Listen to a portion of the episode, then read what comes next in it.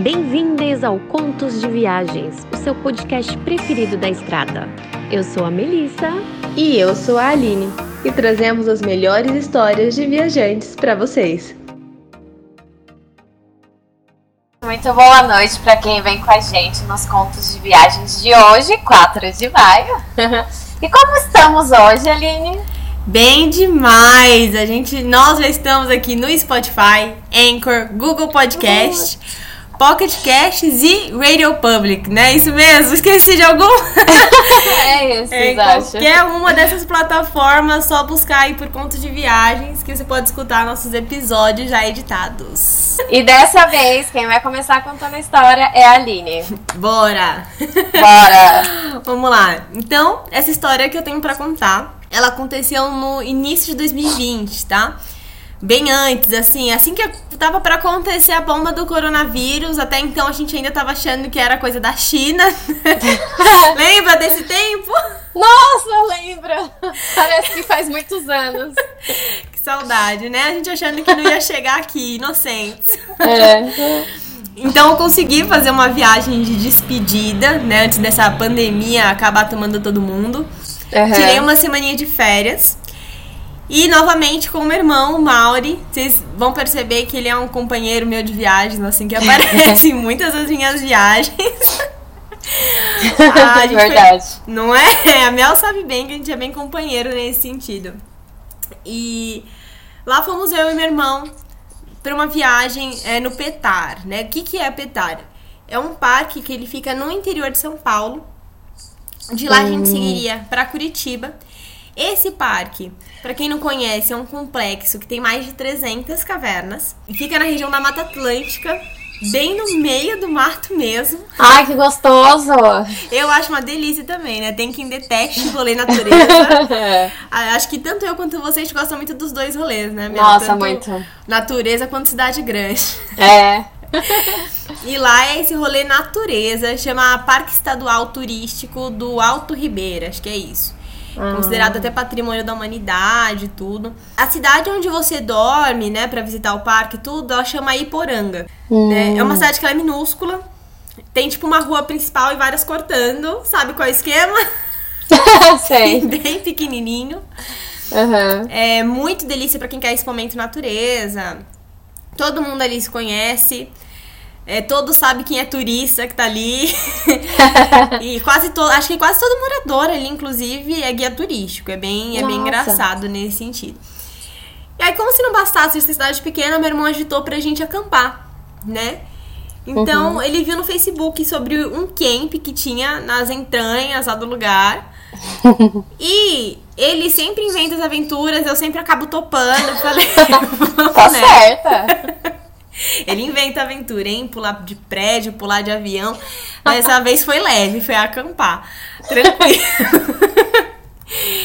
E ainda mais que ia ser dentro de um camping, né? A gente já tinha até acampado fora de camping, tudo no meio do mato. Em camping é tranquilo. Tem avistamento de onça na região? Tem, mas vamos, né? Tá tranquilo, super tranquilo. Só uma oncinha ali. E aí a gente foi de carro, só que a gente calculou mal o tempo pra chegar. Então a gente, tipo, já estava bem noite, começou a chover. Quando a gente chegou em Iporanga, era mais ou menos meia-noite e meia. Tava pura lama. E a gente, pra encontrar ainda o camp, né? Nossa. E aí ele me entra em uma ruazinha que eu nem tinha enxergado debaixo daquela chuva.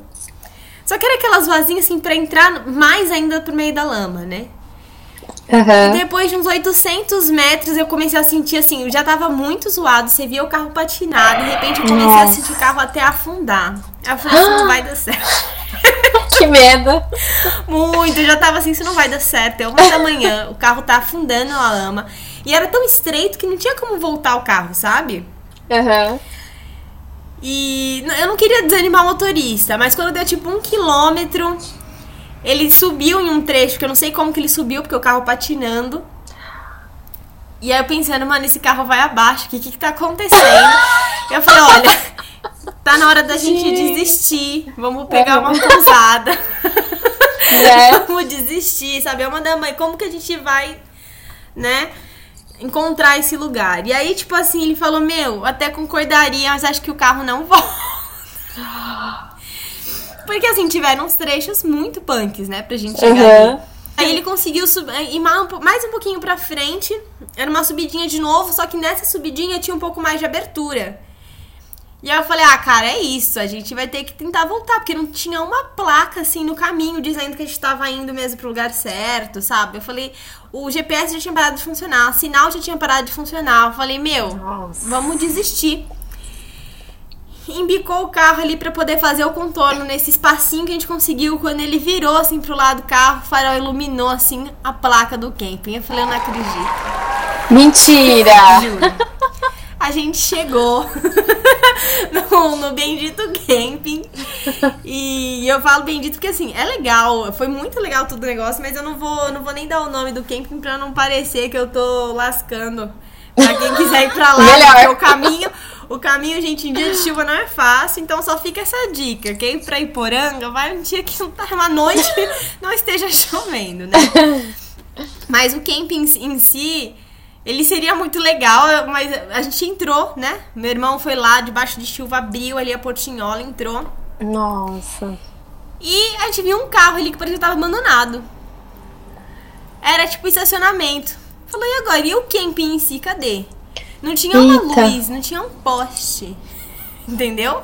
Nossa! Breu total, não tinha um poste. Eu falei, mano, tá uma coisa errada. Tá estranho isso aí. Exato.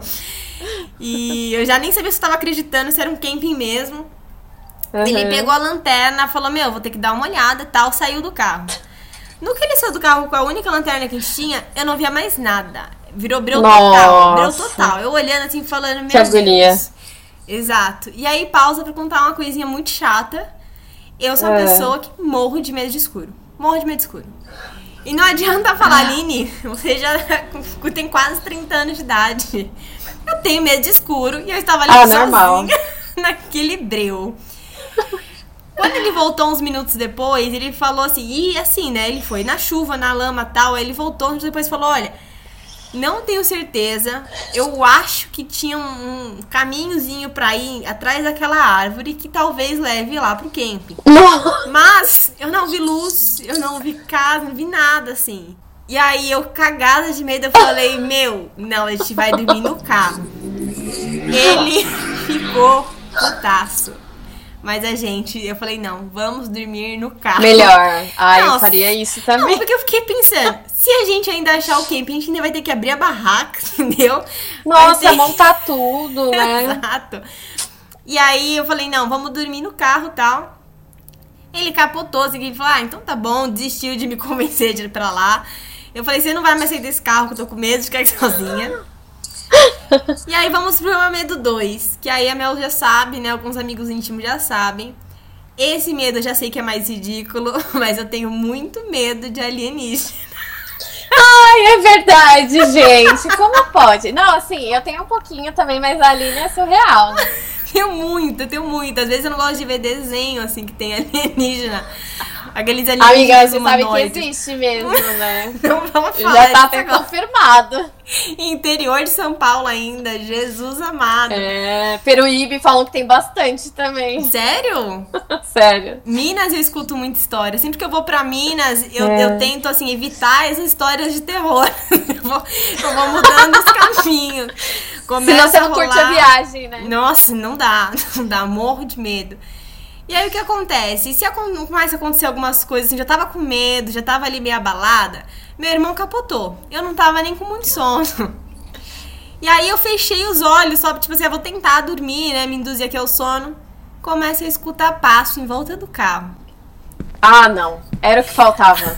O desespero que eu comecei a sentir dentro de mim. Que eu pensei assim, eu acho que se fosse onça, passo de onça, eu ia ter menos medo. Veio aquele filme de terror na cabeça, né? Não, e pra mim, o filme de terror, o pior de todos é aquele que eu imagino alienígena. Então, assim, a minha cabeça já tinha ido muito longe, já tava em Marte, já tinha certeza que tinha um alien querendo me dissecar do lado de fora do carro. Eu já estava, assim, desesperada, com o olho fechado, fingindo que estava dormindo, e meu coração aqui, ó, batendo Nossa. forte.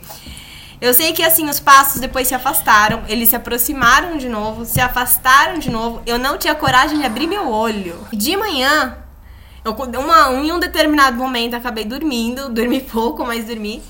E de manhã a gente acorda com um barulhinho aqui ó, no vidro, um toque-toque. Era o dono do camping, no caso. E realmente tinha um caminhozinho. aonde meu irmão viu que levaria ao camping. Mas eu acho que se a gente tivesse ido à noite, eu teria ficado com mais medo, na verdade. Porque à noite não. Porque o que acontece? Só tinha uma barraca lá. Só tinha uma pessoa acampando naquele momento, né? Nossa, que estranho, então, né? Então, aí eu já fiquei meio assim, eu falei, só tem uma barraca aqui, né? Tipo, Normal. por quê? Que que É, exatamente. E na verdade ele tava reformando o camping, mas tava recebendo. Só que nisso Ah. tava reformando, não tava assim com uma publicidade muito alta. E, e no, no final acabou sendo muito legal. O dono do camping ele também era guia turístico, então ele que fez pra gente o guia de todas as cavernas.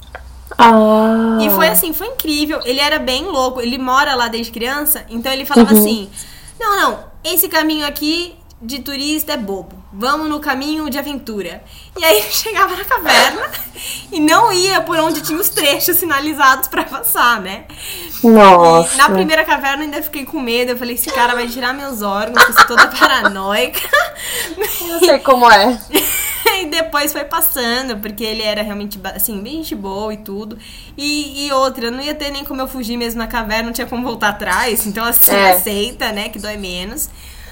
É, meu irmão me convenceu que os passos na noite eram do, do cachorro do terreno, né? Ele falou, não, só pode ter sido o cachorro. Eu aceitei, porque... Melhor. Melhor É melhor aceitar. aceitar. É melhor, é o mais provável também que o cachorro foi curiar lá, ver o que tava É. acontecendo, né? E foi uma viagem incrível. De lá a gente conseguiu ir pra Curitiba, ficou em um rosto muito legal, fiz vários amigos nessa viagem. Tanto o rapaz que tava lá no, no camping e o dono do camping, quanto o pessoal do hostel. Foi muito legal, mas essa minha história foi eu passando medo e pavor ali no meio do mato, no meio da natureza. Mas é, É. isso, né? Viajar tem muito ponto positivo, mas viajar também é se ferrar um pouquinho. Ah, é, gente. A gente tem que ter noção que quando viaja, você tem que estar pronto pra qualquer coisa, né? Porque não dá pra saber o que, que vai acontecer exatamente. exato, exato. Mas acho que essa é a melhor parte também. A gente sabe que pode, assim, é, literalmente afundar o carro na lama. É. E também que pode ganhar uma festa surpresa lá no hostel.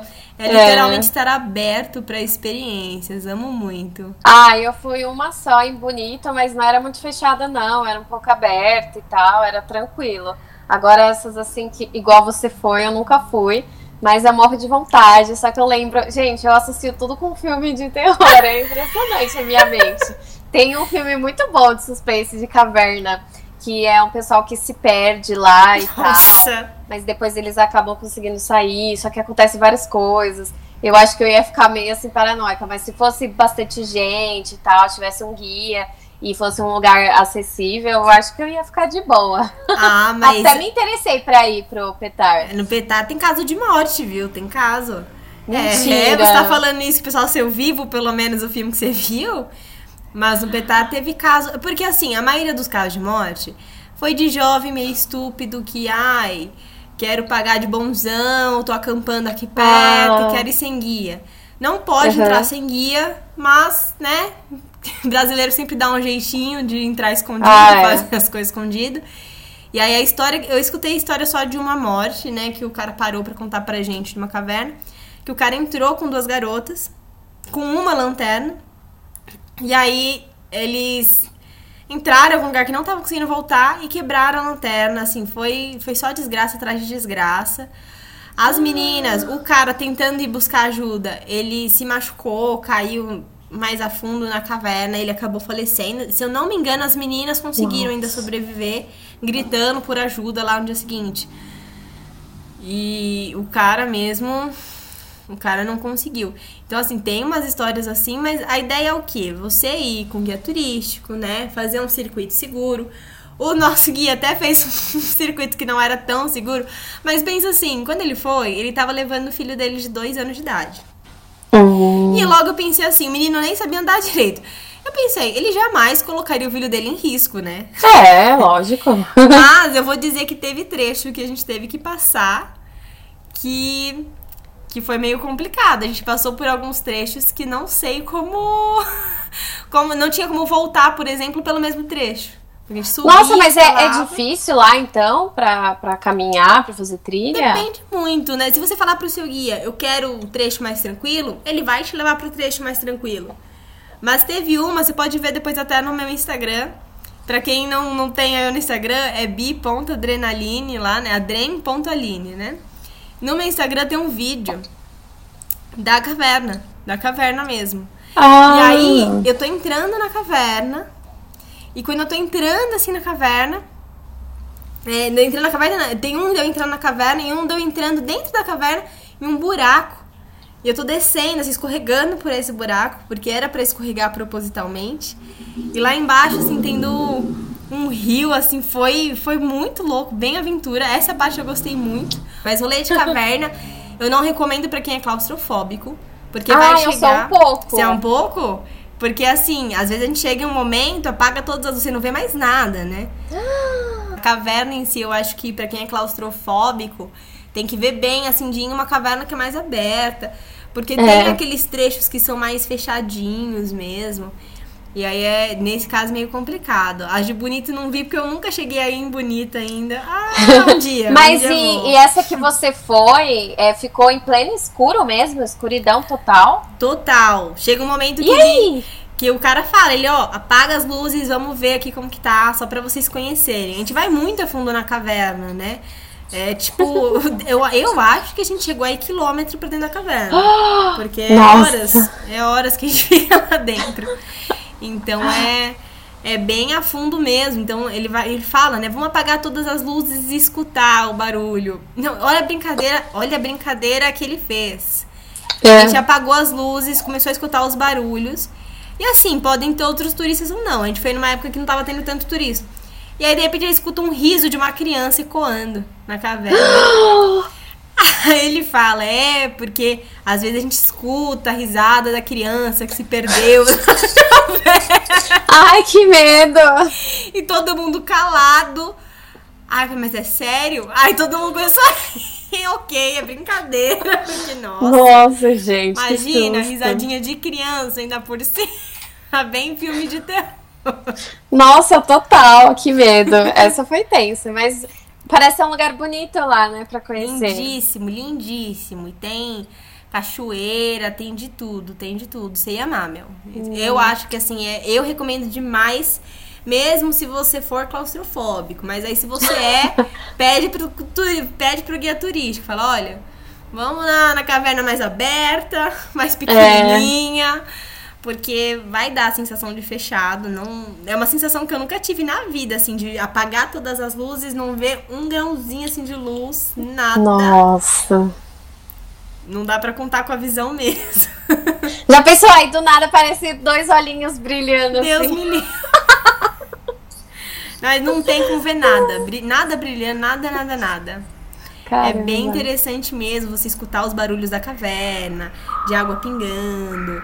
O meu irmão chegou a nadar dentro de uma piscina da caverna. Ai, que delícia. Geladíssima, não tive coragem. É. Eu, geralmente eu que vou em água gelada, dessa vez ele que teve essa coragem, porque eu olhei assim, senti aquele gelo, falei, uh, Melhor não.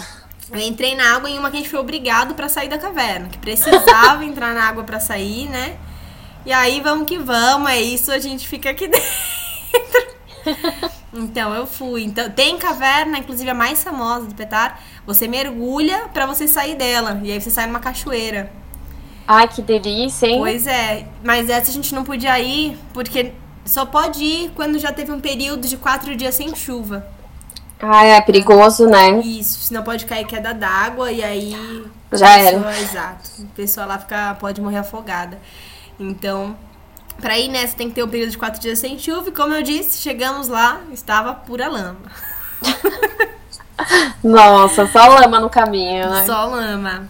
É isso, gente. Brigadão e acompanha a gente aqui. Semana que vem estamos de volta. Tchau, tchau. Beijo, tchau.